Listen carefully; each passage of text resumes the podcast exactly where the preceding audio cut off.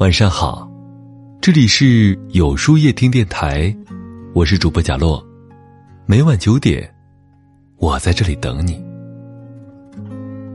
习惯抱怨是种毒药。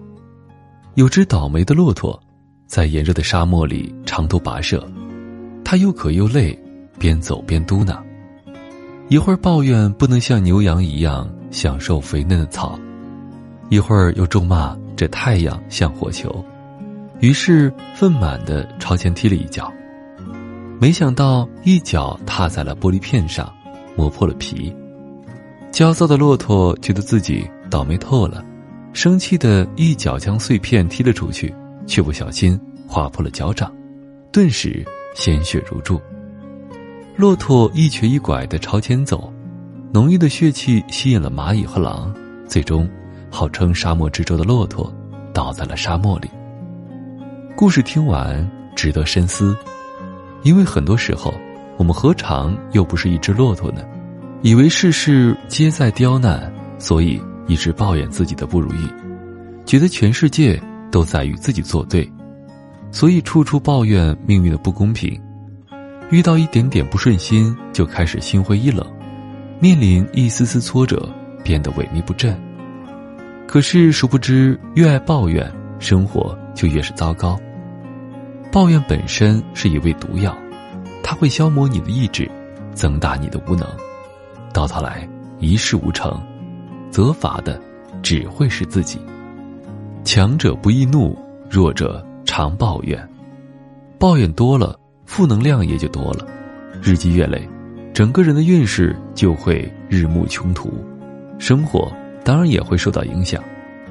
古人云：“敬人者，人恒敬之。”相同的，怨人者，人恒怨之。百味人生总有残缺的存在，任何一个人不可能总是经历着晴空万里的天气，所以生活再苦，也别尝试抱怨这种徒劳无功的行为。世事无常，无需抱怨。庄子在《山木》中记录一个方舟济河的哲理故事。年轻的农夫在水面火急火燎地划着船，以便天黑前能赶到家。结果突然发现前方驶过来一艘小船，眼看就要撞上，农夫慌忙的大喊：“让开，让开！你这个白痴！”谁知道对面的船恍若无闻，反而离得更近。尽管农夫尽力的避开，但为时已晚，最终两只船还是撞上了。农夫生气的斥责：“你是不是故意的？”早喊你避开了，仔细朝对面一看，农夫愣了，因为对面船上没有一个人，他一直生气抱怨的对象只是一艘空船。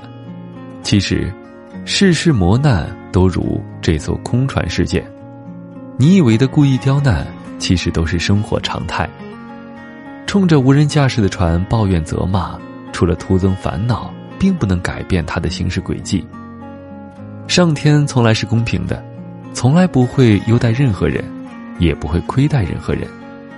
你在咬牙苦苦支撑，别人也有难眠的夜。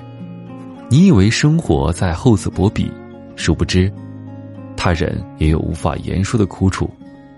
命运公平的给了每个人历练的机会，所以不要再抱怨怀才不遇，也不要感叹时运不济，看开人生的百味陈杂，看待命运的。坎坷险阻，才能把阳光拥抱满怀。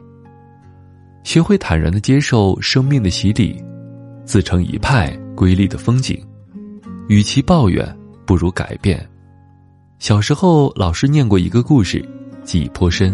一个小男孩帮开酒厂的父亲看守木桶，每天晚上他都会尽心尽责的擦拭每个木桶，然后码放的整整齐齐。可是次日。风总会把整齐的木桶吹得东倒西歪，男孩非常伤心。父亲则劝说道：“没事，孩子，这不是你的错，我们想办法征服风就好了。”男孩眨眨眼，想了一个办法，他把每个木桶都灌满了水，果然，风再也没把桶吹倒了。的确如此，既然不能改变风的走向，那就改变自己的重量。这才是一个人不被打倒的好办法。心由境转，境由心生，改变自己才能转换人生。就如同黑夜前行，有人看到的是风雨如晦，有人看到的却是漫天繁星。既然左右不了天气，那就在下雨的时候享受一蓑烟雨任平生的气定神闲；既然改变不了环境，那就在低谷时感受采菊东篱下的悠然自在。古人言：“君子无德怨自修，小人有过。”怨他人，真正的强者从不怨天尤人，因为他知道让事情变好，只有自己变得更好。如果上天朝你泼冷水，那就烧开了再泼回去；如果生活给你一个柠檬，那就榨成汁，再加点糖。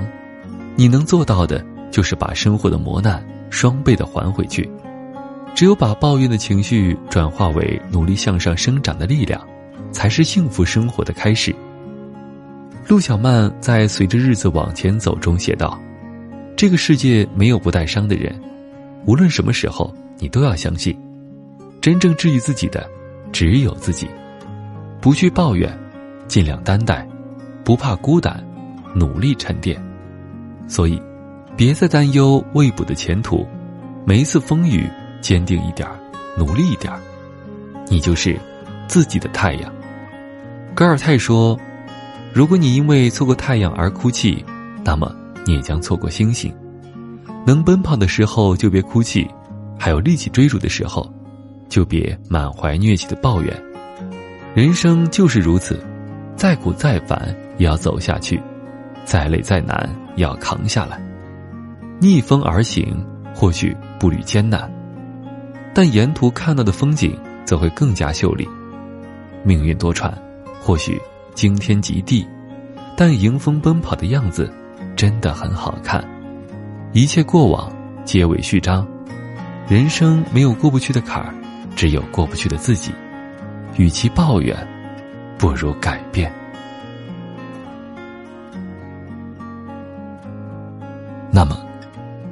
今晚的分享就到这里了。每晚九点，与更好的自己。不期而遇。今天的互动话题是：做行动上的巨人很难吗？在后台回复“晚安”两个字，注意，不是在留言区哟。